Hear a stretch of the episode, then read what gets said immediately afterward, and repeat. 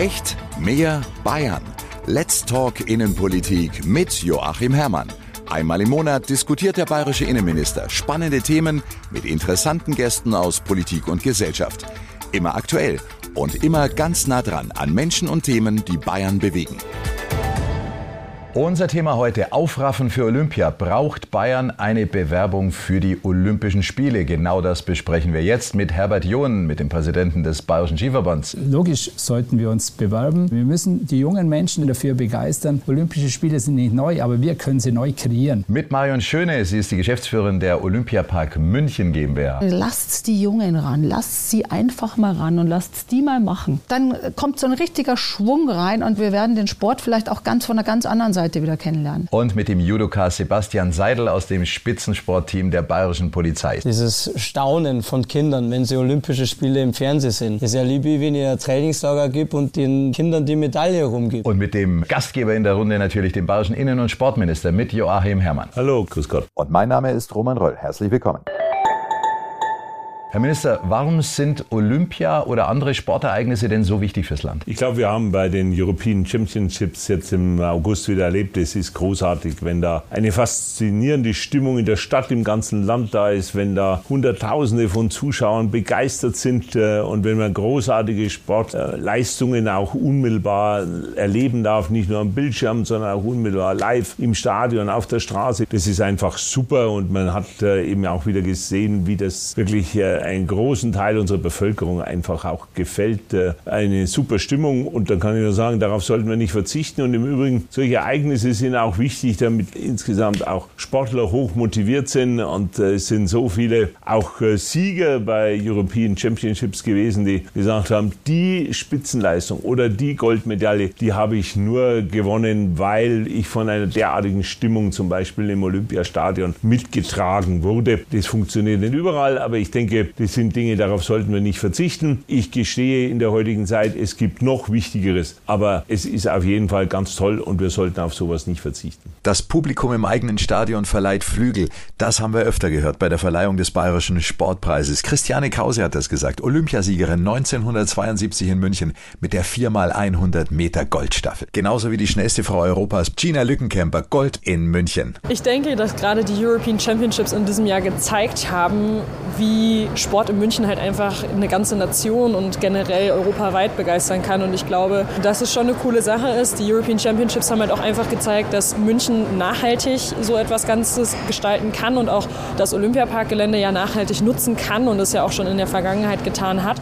Und von daher denke ich schon, dass es eine sehr coole Sache ist und ich würde mich sehr darüber freuen. Die mit erfolgreichsten deutschen Olympioniken, das Rodel-Doppelteam, Tobias Wendel und Tobias Alt, sechsfach Olympiasieger im Eiskanal, auch mit dem Sportpreis ausgezeichnet, haben eine klare Antwort auf die Frage, aufraffen für Olympia, ja oder nein? Ich glaube, da bedarf es überhaupt keine Diskussion und äh, wir sind Sportfans und Sportfanatiker und ich glaube, da draußen auch sind es viele Leute, das hat man gesehen, auch bei der Frauenfußball-EM und äh, bei, bei jedem Großereignis, da sind totale Einschaltquoten von den Fans, von den Zuschauern da und die fiebern mit und ich glaube, das ist ein Zeichen genug, dass die Spiele auch wieder nach Hause hier nach München kommen, egal ob Winter oder Sommer. Und äh, ich glaube, das ja. ist, bedarf überhaupt gar keine Diskussion. Ja, da wo der Wintersport zu Hause ist, da soll er wieder hin. Marion Schöne ist die Olympiapark-Chefin. Der Sportpark im Herzen der Stadt München profitiert ja heute noch vom Mythos Olympia 1972. Und äh, die European Championships jetzt, waren die sowas wie Mini-Olympia? Naja, wir hatten ja neun äh, olympische Sportarten äh, und ich denke, das ist auch gerade das, was äh, Herr Minister gesagt hat, was die Gina Lickenkömper gesagt hat. Das Wichtigste ist ja, glaube ich, einer der Erfolgsfaktoren war die Nachhaltigkeit, sowohl sozial wie ökologisch wie ökonomisch. Und wir haben halt gezeigt, dass man auch 50 Jahre alte Sportstätten wie das Stadion, wie die Olympiahalle genauso noch nutzen kann. Natürlich wurde da investiert in den letzten Jahren und es muss auch noch investiert werden, aber es war möglich. Und jetzt den nächsten Schritt zu gehen mit den Olympischen Spielen, da muss man sich immer äh, ganz genau die Dimensionen nochmal anschauen. Also wenn man jetzt Olympische Winterspiele nimmt, dann waren wir tatsächlich mit den European Championships, hatten wir mehr Medaillenentscheidungen, wir hatten mehr Athletinnen und Athleten. Da haben wir im Prinzip auch, ich habe heute tatsächlich nochmal in das Bitbook reingeschaut, das für 2018 geschrieben wurde. Das war eine fantastische Bewerbung für Olympische Winterspiele 2018. Und äh, der Kern dieser damaligen Bewerbung war die Nachhaltigkeit. Und da sind ganz viele tolle Konzepte drin gewesen. Leider ist man ja da gescheitert. Wenn man jetzt Olympische Sommerspiele anschaut, dann kann man das mit der Dimension mit den European Championships gar nicht mehr vergleichen. Ne? Also Budget, jetzt nehmen wir mal äh, Tokio mit äh, 13 Milliarden. Es gibt verschiedene Zahlen, die kursieren. Ich nehme jetzt mal eine, die des Öfteren aufgetaucht ist. Da können wir immer so schön sagen, das Budget, das wir hatten, ist ein Prozent gewesen bei den European Championships. Dann sind über 10.000 Athletinnen. Wir hatten äh, ein bisschen über äh, 4.000. Dann haben äh, die doppelte Anzahl an Medaillenentscheidungen. Ich habe hier auch nochmal äh, nachgeschaut, wie viele Venues brauche ich, also wie viele Sportstätten. Ich brauche natürlich wesentlich mehr, als wir bei den European Championships hatten. Und wir sind sind ja, sage ich mal, in München jetzt mit den European Championships, mit, mit dem Nachhaltigkeitskonzept, das uns sehr wichtig war und das wir auch authentisch umsetzen wollten, an die Grenzen gestoßen. Also wenn wir jetzt mehr Sportarten aufgenommen hätten, dann äh, hätten wir schon wieder schauen müssen, was machen wir jetzt? Wo, wo bauen wir jetzt noch temporär vielleicht eine Veranstaltungsstätte hin oder Tatsächlich Hallen hätte es keine mehr gegeben, bestehende. Also da haben wir jetzt wirklich alles gebraucht, weil der SAP-Garten ist ja nicht rechtzeitig fertig geworden. Und das sind ja auch die größten Kosten bei den Olympischen Spielen. Es ist die Infrastruktur, nicht die Durchführung der Spiele. Die trägt sich ja meistens auch mit den Zuschüssen vom, vom IOC, von, mit den Ticketeinnahmen und so weiter. Das funktioniert ja meistens. Das ist die Infrastruktur, die viel kostet. Und da, wenn man es jetzt ökologisch sieht, wissen wir auch, im Bausektor ist der größte CO2 Emittent. Also wenn man da spart und das nutzt, was man hat, dann ist es auch wirklich nachhaltig. Und das ist für mich die Dimensionen, muss man sich nochmal genauer anschauen. Also jetzt, ich rede nur von den Dimensionen. Wir reden ja nachher vielleicht nochmal von den Emotionen. Und da sage ich auch, emotional bin ich immer ein Fan für Olympia gewesen, weil es einfach eine tolle Geschichte ist, wenn die ganze Welt einfach mal zusammenkommt. Sebastian Seidel, Sie waren bei zwei Olympischen Spielen. Wenn wir schon bei den Emotionen sind, können Sie vergleichen die Spiele von Rio und die Spiele von Tokio, auch wenn man natürlich sagen muss, Tokio war im Corona-Rahmen. Ja, es ist Unterschied wie Tag und Nacht, muss ich tatsächlich sagen. Ich meine, für mich kommt nur ein bisschen der emotionale Aspekt dazu, weil ich in Tokio erfolgreicher war als in Rio mit einer Bronzemedaille. Deswegen war Tokio für mich auch extrem schönes Event und unglaublich emotionale Veranstaltung.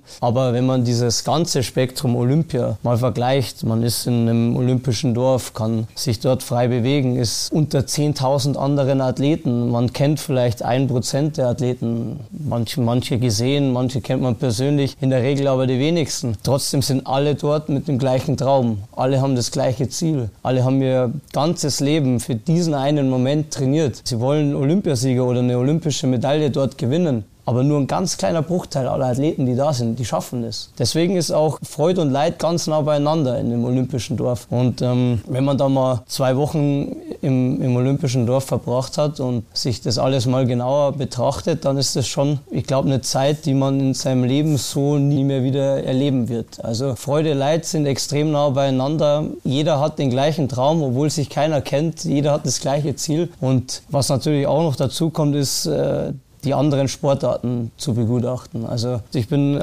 aus dem Bereich Judo, ich bin auf einer Judo-Weltmeisterschaft, auf einer Judo-Europameisterschaft, kann mir dann den ganzen Tag Judo anschauen und die nächsten Tage auch. Das ist total für mich total in Ordnung, das ist mein Leben. Aber irgendwie ist, mal, irgendwann ist mal gut, mal wieder was anderes Genau, sehen. und das ist, es gibt es nur da. Es ja. gibt es nur bei so, so Riesenevents, bei den European Championships. Ich war bei zwei European Games in, in Baku und in Minsk. Das ist eine Art Olympia für Europa sage ich jetzt mal. Das sind so Events einfach, die sind unvergleichbar. Und äh, ja, ich bin total begeistert. Ist es eine andere Nummer, ob man eine Heim-Olympia hat oder Olympia irgendwo auf der Welt, ob es im Westen oder im Osten ist? Was sagen da die jeweiligen anderen Athletinnen und Athleten? Ja, das ist was anderes. Wir haben einen Heim-Grand Slam im Judo und äh, wenn ich es jetzt mal so sagen darf, das ist der geilste Grand Slam im Jahr für uns, weil wir sind vor heimischem Publikum, man fühlt sich beflügelt, das ist tatsächlich so. Es ist was anderes einfach und äh, die Zuschauer Zuschauer stehen hinter einem. Und wenn ich jetzt in, in Paris oder in, in Tokio einen Grand Slam kämpfe, dann sind die Zuschauer meistens für meine Gegner, also dementsprechend für die Japaner oder die Franzosen. Was mir persönlich nicht viel ausmacht, aber ja, man ist beflügelt. Das ist ein ganz anderes Gefühl, auf einen Wettkampf zu fahren, der im eigenen Land ist. Herbert John, Präsident des Bayerischen Skiverbands, das müssen natürlich auch Sie im Blick haben, ausreichend gute Sportstätten und Veranstaltungen von internationaler Bedeutung, damit Sie in Ihrem Fall auch den Nachwuchs für den Wintersport faszinieren können? Also große Events in Bayern haben wir.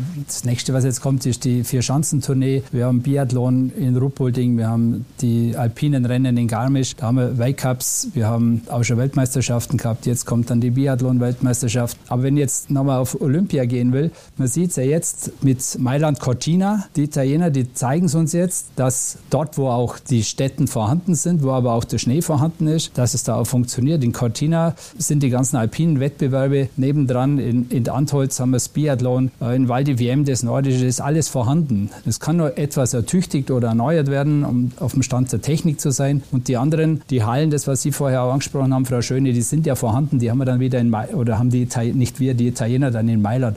Also ich denke, dass, dass das auch eine sehr nachhaltige Olympiade oder Olympische Spiele werden. Und die Italiener zeigen jetzt, dass es funktionieren kann. Und sie werden es auch mit Sicherheit ganz tolle Olympische Spiele hinbekommen. Was den Nachwuchs betrifft, sind solche Spiele, ja, also das ist ein, ein Nährboden. Und wenn Sie heute einen Olympiateilnehmer hier fragen und, und andere Spitzensportler fragen, wie sie denn dazu gekommen sind, dann rührt es meistens aus solchen Großevents, Olympische Spiele, Weltmeisterschaften, Europameisterschaften, wo die als Kinder das gesehen haben und sagen, da will ich auch dabei sein. Und Kalle Geiger, klar, der wohnt in Oberstdorf, der hat die Chance in meinem Blick gehabt sagt, da will ich drauf, da will ich gewinnen schafft er auch. Und so geht es vielen Athleten, die als Kinder das so erlebt haben, zum Teil mit ihren Eltern und streben halt dem nach und, und die haben die Erfolge. Und das ist das Schöne. Dann kommt auch die Emotion von den kleinen Kindern und sagt, da will ich mit, das sind meine Fans. Haben sie im Fußball genauso. Was laufen die Kinder in den Trikots rum für ihre Idole? Beim Skifahren, beim Langlaufen haben wir das Ähnliche. Im Judo wird es das auch so geben. Und das macht es aus. Und wir müssen die Kinder begeistern. Und zwar mit dem Sport begeistern und nicht mit irgendwelchen Games. Herr Minister, 2018 haben wir die Olympischen Spiele nicht gekriegt. Danach haben wir uns irgendwie selber den Fuß gelegt. Also da war der Rückhalt in der Bevölkerung nicht da. Sehen Sie einen anderen Rückhalt mittlerweile oder fürchten Sie, dass wenn wir so etwas Großes wieder aufziehen wollen, dass dann wieder Bürgerinitiativen kommen oder Orte kommen und sagen, machen wir nicht mit, brauchen wir nicht mehr? Ich denke, da gibt es natürlich zum einen die Empfindlichkeiten vor Ort, ähm, wer da durch ähm, bestimmte Maßnahmen Maßnahmen oder den Wettbewerb belästigt wird äh, durch den Verkehr, durch Lärm, durch äh, andere Dinge. Dann gibt es die Frage der Ökologie. Die Frage, wird da Umwelt äh, in Anspruch genommen, beschädigt? Und dann gibt es, und das hat dann mit dem örtlichen Austragungsort gar nichts zu tun, natürlich in den letzten Jahren auch die Diskussion über die Organisationen, die dahinter stehen. Ob das jetzt das Internationale Olympische Komitee ist, ob das die FIFA ist bei einer Fußball-Weltmeisterschaft, die verschiedenen Berichte, unter welchen Bedingungen wann welche Entscheidungen getroffen sind, ob da bestochen wird, äh, was da da oder dort abläuft. Das muss man sehen. Das spielt natürlich in den Köpfen der Menschen, die dann über sowas urteilen sollen, natürlich auch mit einer Rolle. Das kann man ja verstehen. Und da hat es ja nun so viele Berichte gegeben, über die man wirklich nur empört oder entsetzt sein konnte. Das alles fließt sicherlich mit ein, das muss man nüchtern betrachten. Aber äh, umgekehrt haben wir erlebt äh, bei den European Championships, gut, Wahrscheinlich gab es da einige Leute bei uns im Land, die vorher gar nicht recht wussten, was da eigentlich passiert. Jedenfalls gab es auch keinen Ärger. Ich habe nirgends großen Widerstand erlebt. Ich denke, die klare Entscheidung, dass sich Bund, Land und die Landeshauptstadt München mit gleichen Teilen an den Kosten beteiligen, aber dann auch klar geben, und mehr gibt es aber auch nicht, sondern es muss so organisiert werden, dass man mit dem Geld auskommt. Diese Summen sind auch von den Parlamenten jeweils bewilligt worden, ohne dass es da jetzt große Auseinandersetzungen gegeben hätte. Insofern ist es schon da äh, gut gelaufen. Äh, es gab manche Skepsis, aber wir haben bei den European Championships erlebt, äh, dann war einfach eine Riesenbegeisterung, die dann übrigens, und das darf man auch nicht unterschätzen, ich will keine Medienschelte betreiben, aber wir haben dann erlebt, dass Medien, die noch kurz vorher eigentlich gar nichts davon gehalten haben, die einen sagen, was bringt das schon, was soll das? Ja, und die anderen, ja, ist sowieso immer ein großer Affenzirkus oder was auch immer. Auf einmal haben die Medien die Begeisterung in der Bevölkerung Bevölkerung gespürt. Ja, die Straßen Münchens waren voll davon äh, beim Marathonlauf und die Leute standen am Königsplatz und haben den Kletterern zugeschaut oder beim Beachvolleyball und so weiter und das Olympiastadion war gut besucht und und und und plötzlich äh, sind dann auch die Medien dem hinterhergegangen, weil auch die besten Journalisten konnten ja nicht schreiben, die Leute sind alle blöd, die da hingehen, ja. Also hat dann sehr schnell sich doch auch die Stimmung in den Medien gewandelt, ja. Die Fernsehsender waren sowieso eher positiv eingestellt. Also das ist eine tolle Sache und insofern denke ich, muss das auch Mut machen. Man muss äh, sorgfältig abwägen, welcher Wettbewerb kommt wir in Frage, unter welchen Bedingungen und dergleichen. Aber man muss dann auch irgendwann den Mut haben zu sagen, wir machen das. Und dann, glaube ich, können wir auch durchaus äh, eine Mehrheit in der Bevölkerung dafür äh, begeistern. Frau Schöne, haben wir bei European Championships mehr selber die Hosen an als bei Olympia und ist es deswegen attraktiver, solche Veranstaltungen zu machen? Also es ist sicherlich immer äh, toll, wenn die Gastgeberstadt und das LOC doch viel einbringen kann. Also wir waren ja auch dann frei in den zusätzlichen Sportarten. Aber wir haben ja neun Sportarten gehabt, fünf waren vorgegeben. Dann hatten wir die Möglichkeit, weil eben Schwimmen rausgefallen ist, noch, äh, das Budget war relativ hoch für Schwimmen, noch vier Sportarten mit reinzunehmen und haben uns dann ganz klar entschieden für Sportarten, von denen wir geglaubt haben, dass sie wirklich erfolgreich sind. Und das ist natürlich Bayern oder München, sage ich mal, als Kletterhauptstadt, sagt man immer so schön. Ja, das Klettern war natürlich super. Das war in Tokio das erste Mal olympisch und das zweite war Beachvolleyball. Weil wir gesagt haben, wir brauchen zwei junge attraktive Sportarten.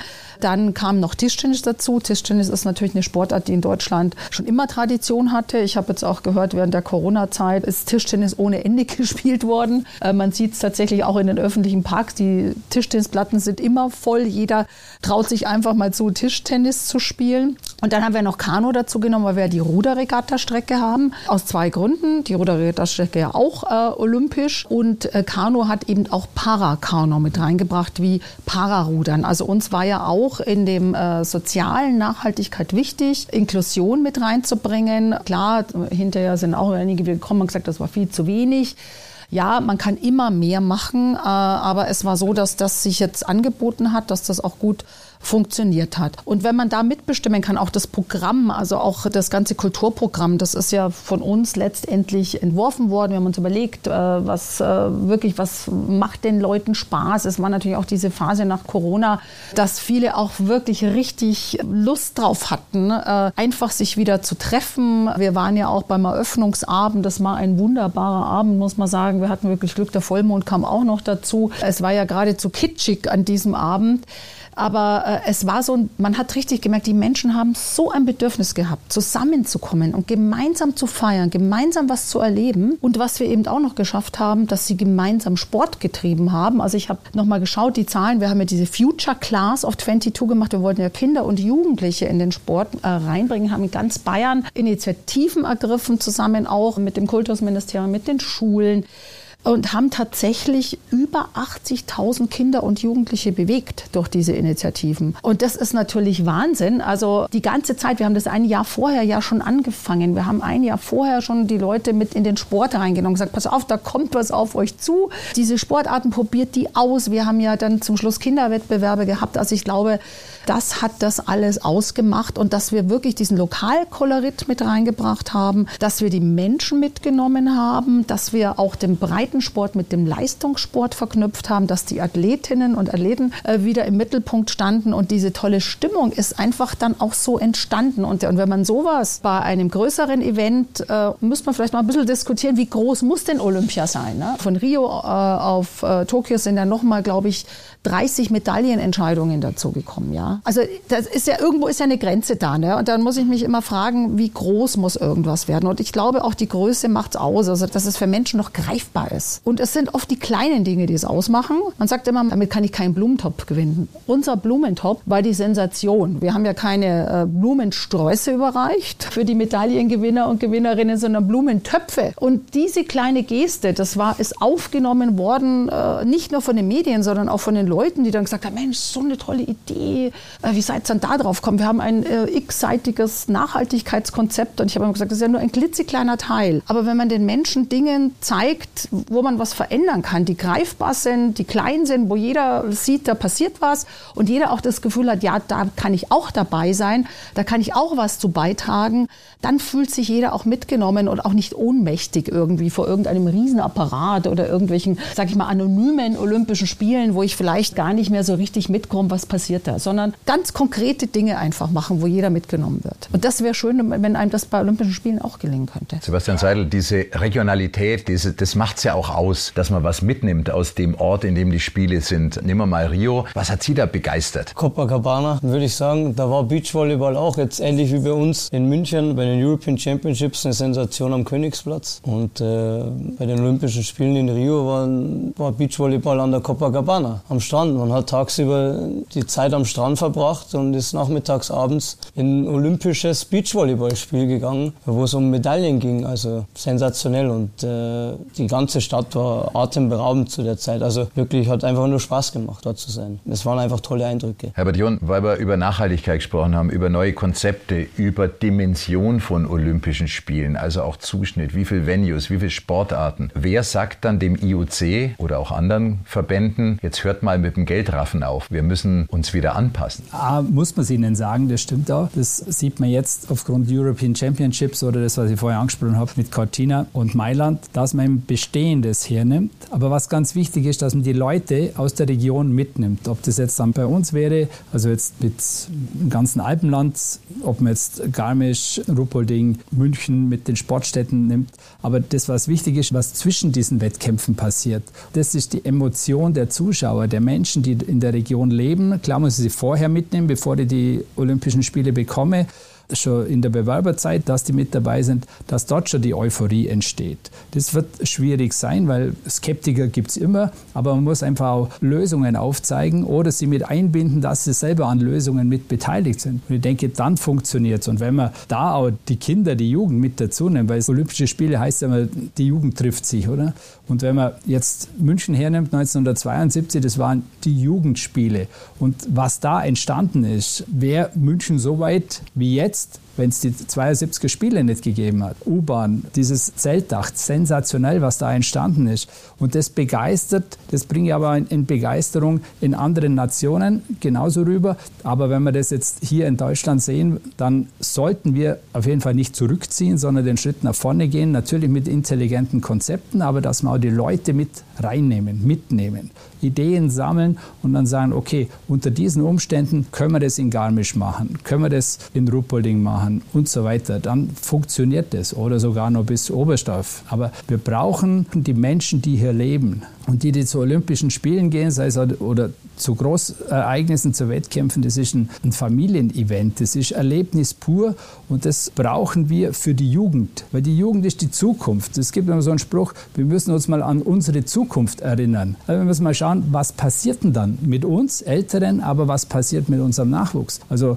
Nachhaltigkeit ist für mich auch enkelmäßig etwas zu erstellen, oder? Und nachhaltig heißt so das, was danach noch hält. Olympiastadion in München, das hält heute noch. Sicherlich muss man mal ein bisschen was reparieren. Aber wir haben Chancen, die sind heute noch vorhanden. Wir haben Bobbahnen, leider in Königssee mit dem Erdrutsch, aber die heute noch intakt sind, die aber auch wettkampftauglich sind, auf höchstem Niveau. Und da muss man hin. Und dann denke ich, werden wir auch hier den Zuspruch bekommen und wir werden eine Euphorie haben. Dann gibt es ein Sommer- oder Wintermärchen, wie wir es bei der WM hatten, bei der Fußball-WM. Dann gibt es es aber auch für Olympische Spiele. Da bin ich ganz davon überzeugt. Und wie man jetzt das IOC dazu überzeugen kann.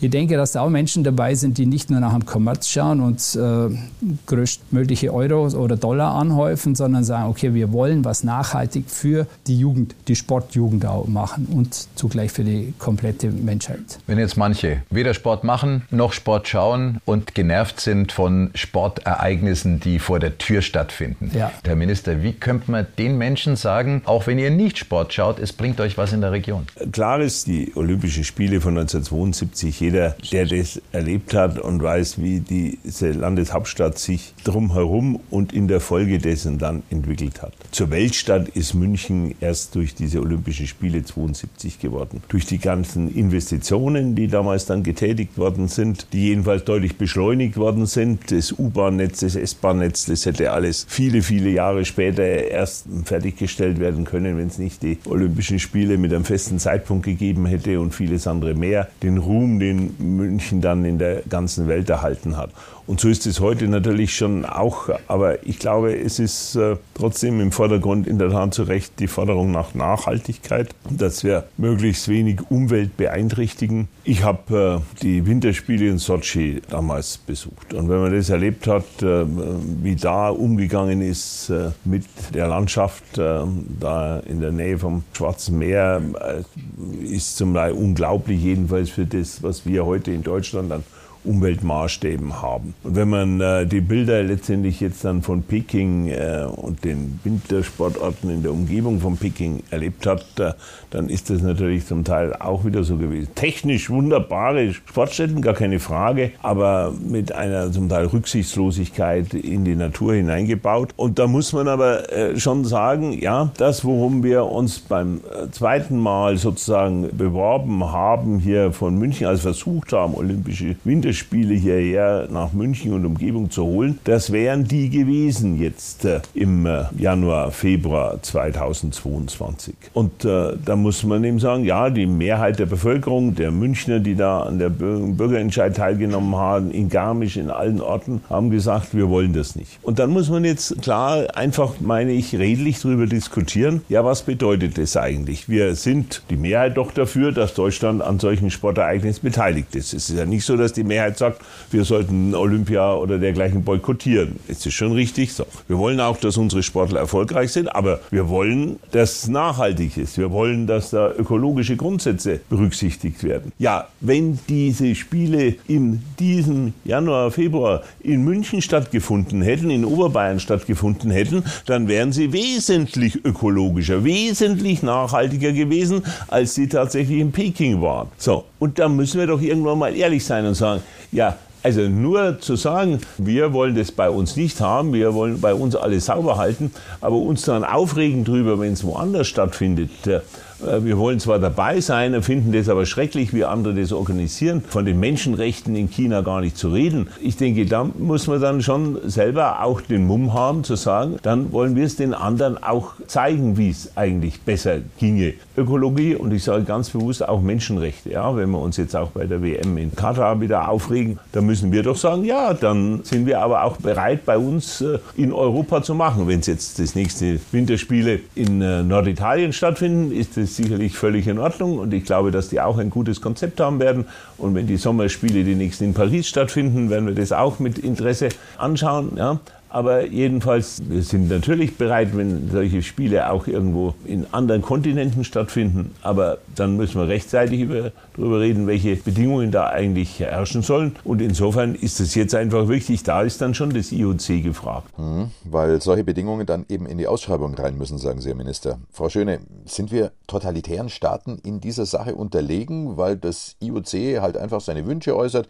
Wir hätten es gern so und so und so und die machen es und wir können da gar nicht mithalten. Also wir sind bestimmt nicht unterlegen. Also ich bin äh, also sicher wie alle wie hier absolute Verfechterin der Demokratie und das sieht man ja auch schon jetzt an der Runde hier. Wir diskutieren und äh, das äh, es leider in äh, totalitären Staaten. Äh, Diskussionsrunden sind ja dann auch oft so, dass die Meinungen schon vorgefertigt sind. Oder einer, der was anderes sagt, wird dann nett aus dem Raum begleitet. Genau, haben wir ja jetzt auch mal wieder gesehen. Also ich glaube überhaupt nicht, dass wir äh, unterlegen äh, sind sondern Klar, äh, Herr Minister hat es ja auch angesprochen, tatsächlich gab es wirklich für Peking wenig Alternativen fürs IOC, weil München war aus dem Rennen durch einen Bürgerentscheid, auch durch unsere demokratischen Prozesse, weil es eine No-Olympics-Bewegung gab. Aber man muss ja auch immer dahinter schauen, warum gab es denn diese No-Olympics-Bewegung? Ich glaube nicht, dass irgendeiner in der No-Olympics-Bewegung ein Problem mit den olympischen Werten hat. Ganz im Gegenteil. Sondern man hat ein Problem gehabt mit den Verbänden, mit dem Verband, mit dem IOC, weil einfach Dinge rauskamen, Korruption, Unglaubwürdigkeit, keine Authentizität, einfach Intransparenz, all diese Sachen, die man sich nicht wünscht. Und ich glaube, das haben wir eigentlich als demokratische Staaten. Wir sind transparent, wir diskutieren. Und wenn man ein Konzept macht, dann bin ich auch der Meinung, so wie wir es auch mit den European Championships äh, machen wollten und auch geschafft haben, dann will man auch authentisch sein und man will auch glaubwürdig sein. Und man stellt sich nicht hin und sagt, boah, das ist jetzt alles super nachhaltig und der Zuschauer sieht dann, irgendwie in einem zum Teil im Naturschutzgebiet eine Bobbahn da reingeschnitten. Rechts und links ist alles braun, weil es wohl äh, es ist kalt dort, wie wir gesehen haben, aber schneefallmäßig ist eigentlich wenig. Und dann fragt man sich ja, wo ist denn jetzt die Nachhaltigkeit? Aber weil es der Korrupte mit dem Diktator gemacht hat. Das ist jetzt äh, eine ganz schwierige Geschichte. Ich sage jetzt mal, das IOC hat, jetzt, möchte jetzt da eine Lanze brechen, 2020 plus 5 die Agenda, sagt ganz klar, wir werden bevorzugt Olympische Spiele an Städte geben, die bestehende Sportstätten nutzen. Wir werden auch an Regionen gehen, weil wir das einer Stadt manchmal gar nicht mehr zu muten können, die ganzen Investitionen. Und was ist passiert mit der Bewerbung Paris? Es gab ja auch nur noch zwei Bewerber, Paris und LA. Und das IOC hat ganz schnell zugeschlagen, weil sie Angst hatten, dass ihnen einer absprengt. Und hat gesagt, nee, komm, Paris, du kriegst jetzt 24. Und LA hat mit einigen Zugeständnissen dann, ja, man bekommt ja bestimmte Gelder jetzt vorher schon ausgezahlt. Man äh, bekommt etwas, äh, die Möglichkeit, auch Sponsoren zu gewinnen, die nicht mit den IOC-Sponsoren äh, in Konkurrenz stehen. Also man hat sofort Zugeständnisse gemacht, weil man gemerkt hat, nach Peking braucht man jetzt dringend auch wieder Olympische Spiele, die für diese Werte stehen und die auch wirklich glaubhaft Dinge wie Nachhaltigkeit verkörpern. Der Sport kann viel, aber muss der Sport alles können, ja? Der Sport kann jetzt nicht dafür verantwortlich sein, dass in irgendwelchen Ländern die Menschenrechte nicht eingehalten werden. Aber der Sport kann eine Haltung dazu haben. Ja, das IOC kann eine Haltung dazu haben und kann sagen, in meinen Statuten steht drin, das und das sind die Bedingungen. Und äh, deswegen vergebe ich nur noch in solche Länder. Andererseits denke ich auch, dass es ganz wichtig ist, eben in diesem Dialog zu bleiben und auch mal in Länder zu gehen, die kritisch sind, weil man da ja den Austausch hat. Also äh, Sebastian hat es ja auch gesagt, also man, man bekommt ja einen Kontakt. Also jetzt in Peking, Corona war jetzt noch, war es ganz schwierig. Aber normalerweise bekommt man in den Kontakt auch mit der Bevölkerung. Man man kann sich austauschen. Die Sportlerinnen und Sportler tauschen sich aus. Und nur so passieren ja auch Veränderungen. Also ganz schlimm finde ich immer, wenn man so Dialoge abbricht oder auch jetzt boykottiert. Also ich fand es persönlich auch schlimm, dass wir letztendlich bei den EC dann, was natürlich politisch vollkommen richtig war, das äh, russische und belarussische Team ausgeschlossen haben. Aber mir hat es persönlich leid getan für die Sportlerinnen und Sportler, die letztendlich nichts damit zu tun haben, dass ihr Präsident einen Angriffskrieg gegen die Ukraine macht. Ne? Die waren jetzt draußen. Aber klar, man hat dann gesagt, okay, die Ukrainer äh, können auch nichts dafür, dass sie in diesen Krieg hineinbezogen wurden und haben auch ganz schlechte Trainingsbedingungen. Insofern haben wir die auch ausgeschlossen. Aber das Wichtige ist ja immer dieser Dialog. Und ich würde immer sagen, wir kriegen das hin und wir sollten ja Vorbildfunktion haben. Sebastian Seidel, ist Ihnen persönlich zu viel Politik im Sport? Schwierig. Ähm, Teilweise ja, aber ich muss sagen, ich als Sportler selber konzentriere mich ja 0,0 drauf. Ich versuche mich um mich selbst zu kümmern, um meine eigene Leistung, mich stetig zu steigern und ich denke, das muss der Fokus jeden Sportler sein. Wenn man sich von Politik ablenken lässt, soweit es äh, irgendwie nicht doch extrem beeinflussend ist, dann ist man wahrscheinlich fehl am Platz in, in der Sportart. Also ich denke, Politik ist in, insoweit immer nur so beeinflussbar, wie man sich selber davon mitziehen lässt. Also man muss da distanziert davon rangehen, Sport ist Sport, Politik ist Politik. Na klar merkt man bei vielen Dingen, dass Politik eine ganz wichtige Rolle spielt, bei vielen Entscheidungen auch. Und Sportlern geht es letztendlich um den Erfolg, um die Lebensziele und um das zu schaffen, für das man das ganze Leben lang trainiert. Deswegen, äh, man darf sich da nicht mitreißen lassen. Haben Sie Sorge, dass es äh, mal wieder wird wie in den 80ern, dass es gar keine echten Olympischen Spiele mehr gibt, weil die Ostländer, der eine Block boykottiert den anderen und andersrum, Los Angeles, Moskau damals? Ja, Sorge habe ich nicht. Ich meine, meine Zeit ist festgeschrieben mit 24 äh, und ich blicke jetzt nicht weiter in die sportliche Zukunft, als meine eigene Karriere dauern wird. Aber ich meine, es könnte passieren, ja, möglich ist alles. Aber Sorge bereitet es mir nicht. Herr Minister, wie verhindert man sowas, dass die Sportwelt auseinanderbricht, dass die Blöcke auch, ich sag mal, in dem, was man gegenseitig erreichen möchte, dem Sport zu viel auflädt? Also wenn ich dran denke, eben die nächsten Olympischen Sommerspiele stehen jetzt dann in Paris an. Da sind wir in Europa sicherlich soweit äh, alle dabei. Die Frage ist ja im Moment jetzt eher umgekehrt, inwieweit zum Beispiel Russland aufgrund dieses Angriffskrieges gegen die Ukraine weiter ausgeschlossen bleibt. Da fängt ja offensichtlich im IOC schon manche Diskussion an zu wabern, das wieder zu lockern. Ich denke, und das entspricht äh, übrigens ja schon dem olympischen Gedanken aus dem Altertum im alten Griechenland, Olympische Spiele Bedeutete in der Zeit, es war immer in Griechenland absolute Friedenspflicht.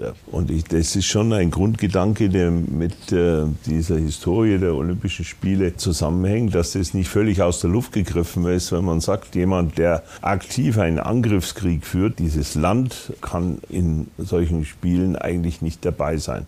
Nun hoffe ich sehr, dass der Krieg äh, hoffentlich 2024 nicht noch andauert. Das äh, weiß aber heute noch keiner. Aber ich glaube, es ist jetzt nicht völlig aus der Luft gegriffen, wenn man sagt, da, da muss es schon auch Regularien geben. Auf der anderen Seite ist klar, es geht nicht darum, den Sport weiter zu politisieren. Und ich denke, wenn man äh, hier anschaut, European Championships in München, kann man jetzt wahrlich nicht behaupten, dass Bundeslandes- oder Kommunalpolitik da irgendwie in besonderer Weise das dominiert hätten oder sich da in Szene gesetzt hätten, sondern da waren Politiker wie ich da und dort bei dem einen oder anderen Wettbewerb zu Besuch, aber das hat in der öffentlichen Wahrnehmung nahezu keine Rolle gespielt und das kann auch nicht das Thema sein. Da haben wir natürlich einen anderen Umgang und das unterscheidet es eben dann letztendlich wieder die Demokratien von den Diktaturen und äh, der Frage, und das ist uns eine Lehre natürlich, was Hitler 36 aus den Olympischen Spielen gemacht hat,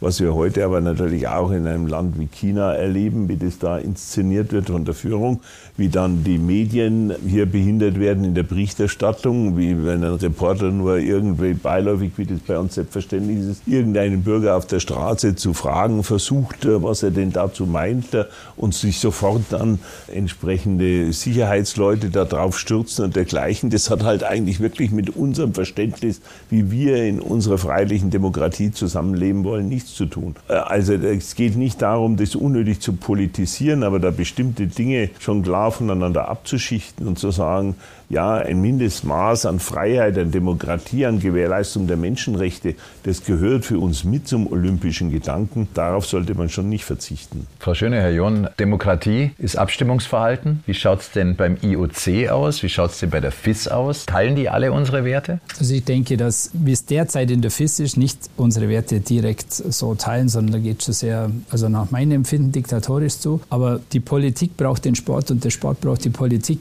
Das gehört schon irgendwo zusammen natürlich nicht in einer Abhängigkeit, aber es gehört zusammen, das Zusammenspiel.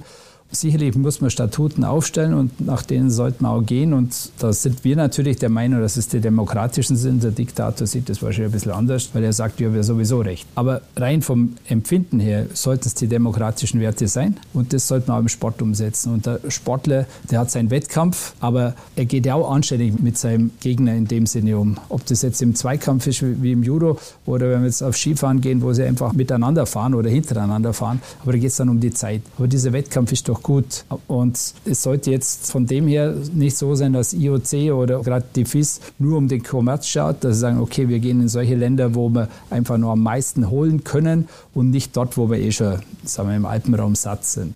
Was aber wieder der Vorteil ist, wenn wir in andere Länder gehen, in andere Nationen und die Athleten miteinander sprechen, dass die dann auch sagen, hey, die demokratischen Werte sind ja erstrebenswerter und dort wollen wir auch hin. Also kann es auch mal eine kleine Revolte geben. Und man weiß ja noch früher vom Ostblock, wie viele Länder da jetzt einigermaßen frei worden sind. Und das bewirkt der Sport und die Sportler oder Sportlerinnen untereinander. Und deshalb ist es schon sehr, sehr wichtig, dass man die demokratischen Werte denen ins Buch schreibt. Frau Schöne, äh, beim IOC, da gibt es eine gewisse Verteilung, gibt es gewisse Mehrheiten? Ja, also ich würde jetzt gar nicht so aufs IOC gehen, sondern allgemein mal sagen, dass die Verbandsstrukturen nicht unbedingt modernen Managementmethoden entsprechen. Und ein äh, Manager heutzutage, eine Managerin, wird auch das Unternehmen vollkommen anders führen, als es vor Jahrzehnten war. Also da gibt es immer den Gedanken des Teams, ja.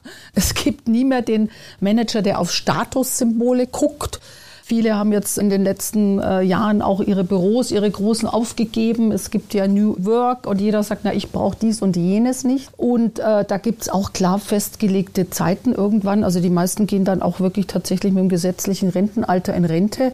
Und das erleben wir ja auch in, tatsächlich in Verbandsstrukturen immer wieder. Das sind dann immer wieder die gleichen. Dann verändert man die Satzung, dass man noch zum dritten oder vierten Mal. Also das hat dann schon irgendwas, was, äh, ich sage jetzt nicht demokratisch mehr so ist. Ja. Ne? Es Es gibt ja oft auch dann gar nicht mehr richtige Wahlen, weil sich zu wenig zur Wahl stellen. Da muss man sich auch überlegen, warum ist denn das so? Warum ist da gar keine richtige Auseinandersetzung mehr? Das ist in der Politik ja auch so. Ne? Leute müssen von der Basis her mitgetragen werden, weil sonst äh, stelle ich mir auch gar nicht von hin, weil ich weiß, da werde ich eh nicht gewählt. Aber da ist schon äh, so eine Haltung, das ist so allgemein in den Verbänden. Äh, ich denke, da, da muss sich ein bisschen was bewegen. Also, dass die wirklich äh, auch mehr zulassen, mehr Erneuerung zulassen, auch mal andere Ideen zulassen. Und immer wieder, wenn wir Skandale hatten, dann hat man immer gehofft, so jetzt sitzt ein neuer Kopf da. Also ich, ich sage jetzt bewusst Kopf geschlechtsneutral. Meistens sind es ja dann wieder der neue Mann sitzt da. Und tatsächlich dann ein paar Monate später war wieder das Gleiche. Also wo man sagt, ja, entschuldige Leute, da müssen wir doch vielleicht mal andere hinsetzen, die völlig unbefleckt an die Thematik rangehen, einfach mal wirklich Veränderungen, auch strukturelle Veränderungen in den Verbänden machen und auch mal wieder neue Leute reinholen mit neuen Ideen und die anders an die Sache rangehen. Also einfach wirklich ein bisschen mehr Agilität, ein bisschen mehr Kreativität, Inno, äh, Innovativität. Und das braucht es und natürlich auch ein bisschen mehr Demokratie. Ich habe es ja auch gelernt bei den European Championships.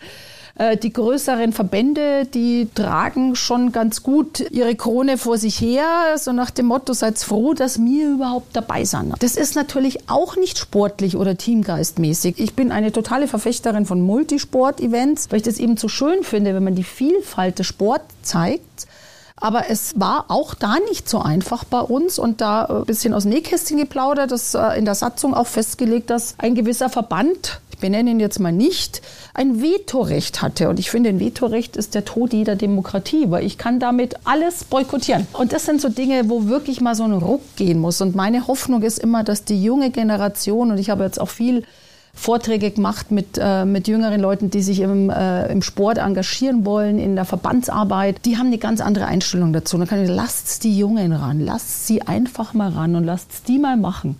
Und wenn ich da hier Nicken sehe beim Herrn Jung, finde ich das super, aber es gibt auch ganz viele Ältere, die das unterstützen. Und wenn man da gemeinsam sowas hinkriegen würde, dass sich da ein bisschen was verändert, ich glaube, dann kommt so ein richtiger Schwung rein und wir werden den Sport vielleicht auch ganz von einer ganz anderen Seite wieder kennenlernen. Aufraffen für Olympia ist unser Thema heute. Das bedeutet aber auch, wir müssen uns aufraffen. Also der Peter Schlickenrieder zum Beispiel beim Deutschen Skiverband hat sich ja aufgerafft als Sportler und ist in, ins Traineramt gegangen. Er hat Riesenerfolge gefeiert. Wie schaut es bei Ihnen aus? Seidel, raffen Sie sich nach der aktiven Karriere auch auf, um im Verband aktiv zu werden oder sagen Sie, oh, bitte nicht, lasst mir mal Ruhe? Ähm, das ist ein gutes Stichwort. Also man muss natürlich auch ähm, schauen, ich bin äh, Polizist, äh, inwieweit das natürlich vereinbar ist. Fragen wir gleich Minister. Können wir gleich nachfragen, ja genau.